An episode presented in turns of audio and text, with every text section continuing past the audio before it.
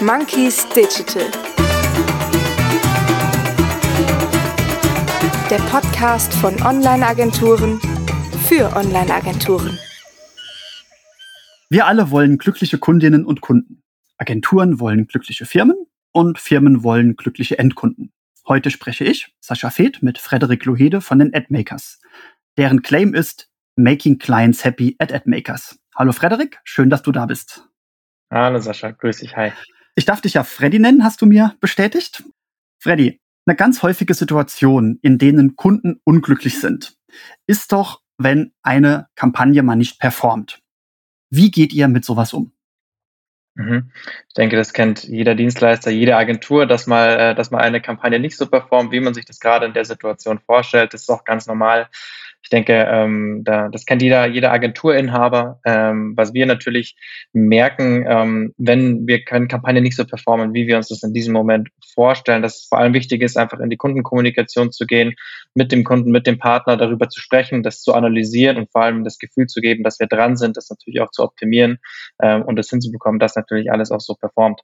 Das heißt, es ist einfach ganz wichtig, dass, dass man dieses Engagement zeigt und das ist natürlich auch immer unser, unser Anspruch, dass es natürlich auch alles so läuft, ähm, weil im Endeffekt bringt es uns nichts, wenn es nicht performt, dem Kunden genauso wenig, ähm, sondern es sollen beide Seiten happy sein und wir sind natürlich auch nur happy, wenn es so läuft, wie wir uns das vorstellen. Das heißt, ähm, wenn es mal nicht so performt, dann ist es bei unserer Seite ganz, ganz wichtig, dass wir natürlich uns sofort auch dran setzen und schauen, was können wir ändern, was ist der Grund dafür, warum es nicht so läuft, aber dann halt vor allem in die Kundenkommunikation zu gehen, das auch transparent und offen zu sagen ähm, und dem Kunden einfach zu zeigen, dass wir natürlich dran sind und das Ganze optimieren. Das klingt jetzt aber so, als würdet ihr da eingreifen müssen, weil irgendwas schief läuft und man könnte jetzt ja vielleicht aus Kundensicht auf die Idee kommen, dass das eure Schuld ist, wenn die Kampagne mhm. nicht performt hat. Ich glaube, das kennt jeder in der Agenturenbranche. Du hast da einen ganz schönen Vergleich mit dem menschlichen Körper gebracht. Hast du den noch parat? Im Endeffekt, es kann viele Gründe haben, warum man zum Beispiel Kopfschmerzen hat. Es kann sehr, sehr viele Gründe haben. Genauso kann es viele Gründe haben, warum vielleicht eine Kampagne gerade nicht so performt. Ähm, das kann am Produkt liegen, das kann am Online-Shop liegen, das kann an unseren Creators liegen, es kann an der Zielgruppe liegen. Es gibt immer verschiedene Gründe und da ist es halt wichtig, dem Unternehmen im Endeffekt auch das Unternehmen im Endeffekt zu beraten und ihm halt zu erklären, dass es nicht nur diesen einen einzigen Grund gibt oder dass es im Endeffekt nicht nur wir sind, sondern dass es verschiedene Komponenten sind, die da zusammenkommen und die da ähm, im Endeffekt verantwortlich dafür sind, dass es, dass das E-Commerce-Business läuft. Erlebst du da viel Einsicht bei den Inhaberinnen und Inhabern von den Agenturen, dass das ein ganzheitlich, ganzheitlicheres Problem ist? Oder wie ist da eure Erfahrung? Das schon. Es kommt, das, es gibt natürlich auch Unternehmen, die da etwas ähm, beratungsresistenter sind, sagen wir es mal so. Aber bei den meisten, ähm, die meisten Unternehmen, die meisten Partner von uns nehmen das schon sehr gut an, weil wir es halt natürlich auch anhand von Fakten ja belegen können.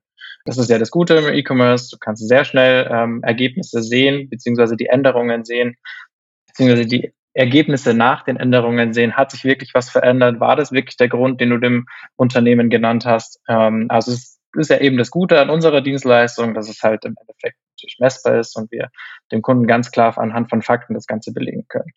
Mhm. Also und deswegen, die meisten sind da schon, sind da schon offen dafür, weil sie natürlich auch selber möchten, dass ihr eigenes Business ja läuft. Ja. Und welchen Einfluss hat das denn auf die Vorgespräche, die ihr führt? Also was versprecht ihr im Vorfeld und was würdet ihr eher nicht versprechen? Ich denke, die, die Debatte dieses Jahr beziehungsweise 2021 mit Thema ROAS und iOS 14 ging ja ziemlich ähm, viral, beziehungsweise ist ja eigentlich auch das Thema Nummer eins gewesen. Das heißt, Thema ROAS, Versprechen machen wir auf keinen Fall mehr. Es ist einfach nicht mehr, ähm, nicht mehr so voraussehbar, weil ich eben, wie, wie ich gerade auch gesagt habe, viele Komponenten da zusammenführen, ob, ähm, ob das Ganze so performt, wie wir uns das vorstellen. Das heißt, wir können natürlich sagen, hey, wir erreichen ROAS XY, aber das kannst du ja, ähm, das kann keine Agentur, das kann kein Dienstleister im Voraus leider versprechen. Also deswegen machen wir solche Versprechungen auf keinen Fall. Ähm, leider wird man da dann auch öfter mal aufs Korn genommen, wenn man eine, eine kleine Sache mal andeutet und zum Beispiel sagt, man, wir können natürlich oder wir könnten ROAS XY erreichen. Äh, dementsprechend da sind wir sehr, sehr vorsichtig und machen da eigentlich keine Aussagen. Aber unser Anspruch ist halt immer, und das, das sage ich auch, dadurch, dass wir zum Beispiel ohne Vertragslaufzeiten arbeiten, möchten wir natürlich auch, dass das Ganze so schnell wie möglich auch profitabel wird, weil es uns selber nichts bringt, wenn das Unternehmen der Kunde im Endeffekt nach kurzer Zeit sagt, ja, das ist aber nicht so profitabel, wie wir uns das vorstellen oder wie ihr uns das versprochen habt. In die Situation möchten wir halt gar nicht erst, ähm, im Endeffekt gar nicht erst kommen, sondern beide Seiten sollen da einfach ein gutes Gefühl haben. Das Unternehmen soll wissen, hey, wir sind dran, wir möchten so schnell wie möglich, dass das Ganze läuft. Ähm, und wir sind da engagiert dahinter. Und wenn da beide Seiten auch ein gutes Gefühl haben, das ist eigentlich dann die beste, die beste Basis dafür, dass man nicht auf einen ROAS festgenagelt wird. Und wenn das Unternehmen zum Beispiel sagt, ja, wir müssen von Anfang an den ROAS von 10 erreichen, dann hatten wir auch schon öfter mal die Situation, wie wir dann auch gesagt haben, okay, dann sind wir da vielleicht der falsche Partner für euch, weil wir diese Versprechungen nicht machen können. Jetzt hast du gesagt, dass ihr ohne Vertragslaufzeiten arbeitet. Wie stelle ich mir das denn oder wie darf ich mir das vorstellen? Nehmen wir mal an, ich bin jetzt, ich bin jetzt einer eurer Kunden und ich habe eine Dienstleistung, die ich promoten will und ich komme zu euch. Welche Art der Zusammenarbeit schlagt ihr dann vor? Äh, es kommt drauf an. Ähm, also im Endeffekt, unsere Kerndienstleistung ist ja ähm, Thema Performance Marketing mit Schwerpunkt auf Creatives äh, durch unsere eigene Kreativabteilung. Deswegen die Zusammenarbeit ist aber trotzdem, egal in welchem Bereich, immer so, dass wir, dass der Kunde sozusagen monatlich bei uns kündigen kann wir möchten einfach nicht diese in Anführungsstrichen Knebelverträge. Das heißt, wir kommunizieren alles ganz transparent und sind uns, äh, sind uns halt relativ sicher, dass wenn die Zusammenarbeit passt und beide Seiten auch wirklich happy sind, vor allem das Zwischenmenschliche passt und deswegen lassen wir uns davor auch einfach in den Gesprächen mehr Zeit, um rauszufinden, passen wir zu dem Unternehmen, passt das Unternehmen zu uns. Dann haben wir auch das, das Problem im Endeffekt nicht, weil halt diese Vertrauensbasis gegenseitig halt da ist. Und äh, das wird sehr, sehr gut angenommen. Klar, es ist natürlich Thema Planungssicherheit. Es ökonomischer Sicht et etwas schwieriger, aber dementsprechend muss man halt dann natürlich dahinter sein, dass auch ähm, beide Seiten im Endeffekt happy sind und man da die richtigen Partner an der Hand hat, mit denen man halt zusammenarbeitet. Du hast vorhin in einer Antwort gesagt, dass man ja auch, dass das alles sehr datengetrieben ist, dass sehr viele Daten anfallen. Ist das nicht ein Problem, dass man in einer Branche unterwegs ist, in der so viele Daten anfallen, dass man dann keine genauen ROAS versprechen kann? Ja, es ist, es ist tatsächlich schwieriger geworden. Es gibt natürlich verschiedene KPI, an denen man, an denen man sich messen kann, beziehungsweise an denen man im Endeffekt gemessen wird. Das ist halt im Vergleich zu früher, wo du eine Plakatwerbung gemacht hast und dann hast du gemerkt, okay, vielleicht hast du ein paar mehr Verkäufer, aber wusstest jetzt im Endeffekt nicht, über welchen Marketingkanal kam das. Das haben wir heutzutage natürlich nicht mehr. Ähm, das ist das Positive. Das heißt, im Endeffekt ist es messbar. Ähm, ja, es ist Fluch und Segen zugleich, sagen wir es mhm. mal so. Jetzt gerade nach iOS 14 ist es Fluch und Segen zugleich. Aber ja, es kommt natürlich einfach darauf an, was man dem Kunden auch kommuniziert. Es ist ein ganzheitlicher E-Commerce-Ansatz. Es ist nicht mehr, nicht mehr so wie früher, dass man sagt, hey, wir machen jetzt hier mal ein bisschen Facebook-Ads, sondern performt das Ganze. Das ging früher alles etwas leichter. Äh, das ist ja heutzutage, wie auch jeder Agenturenhaber weiß, nicht mehr so leicht der Fall. Aber ja, es ist im Endeffekt Fluch und Segen zugleich. Gibt es, äh, hast du eine Vermutung darüber, woran das liegen könnte? Jetzt mal abgesehen von irgendwelchen iOS-Updates, sind vielleicht auch die Konsumentinnen und Konsumenten einfach anspruchsvoller geworden und ist es schwieriger, die zu erreichen? Du meinst jetzt die Käufer zum Beispiel des, äh, des Online-Shops, also die. Ja, du die hast, genau, du hast jetzt gerade gesagt, es ist nicht mehr so leicht wie früher.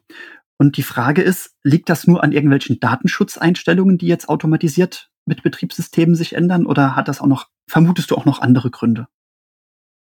Die Kundschaft ist, glaube ich, auf jeden Fall, beziehungsweise die, ähm, die Endkunden sind auf jeden Fall, glaube ich, ist jetzt eine Vermutung, anspruchsvoller geworden. Im Endeffekt, die, die Unternehmen, die Werbung schalten auf zum Beispiel Facebook, Instagram, die Anzahl der Unternehmen ist natürlich auch gestiegen. Das heißt, dementsprechend wichtig ist es natürlich, dass du dich halt in deinen Kampagnen hervorhebst, dass du auffällst.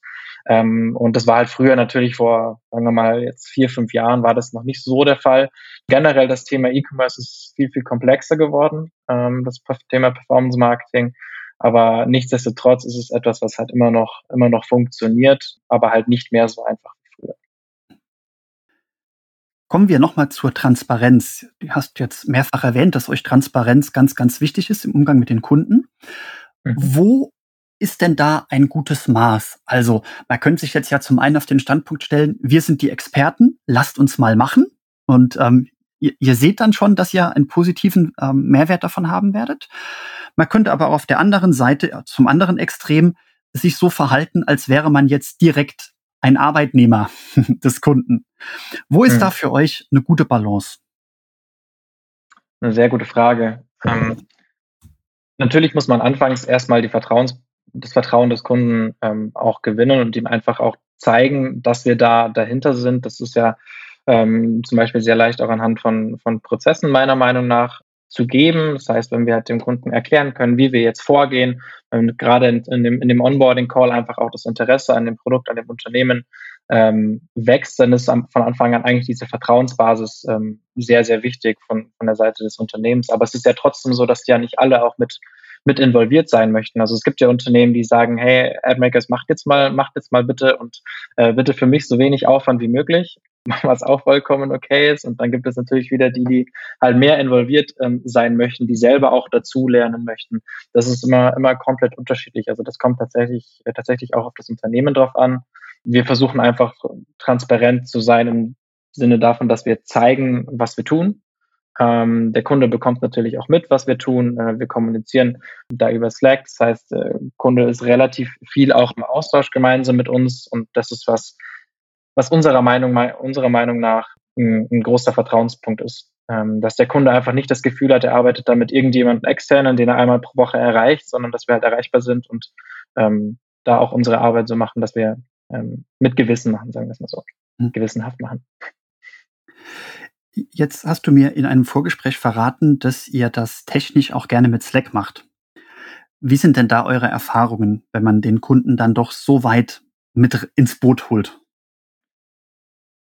Für die Kommunikation und die Zusammenarbeit, wenn ich jetzt nur von meinem Gefühl ausgehe, positiv.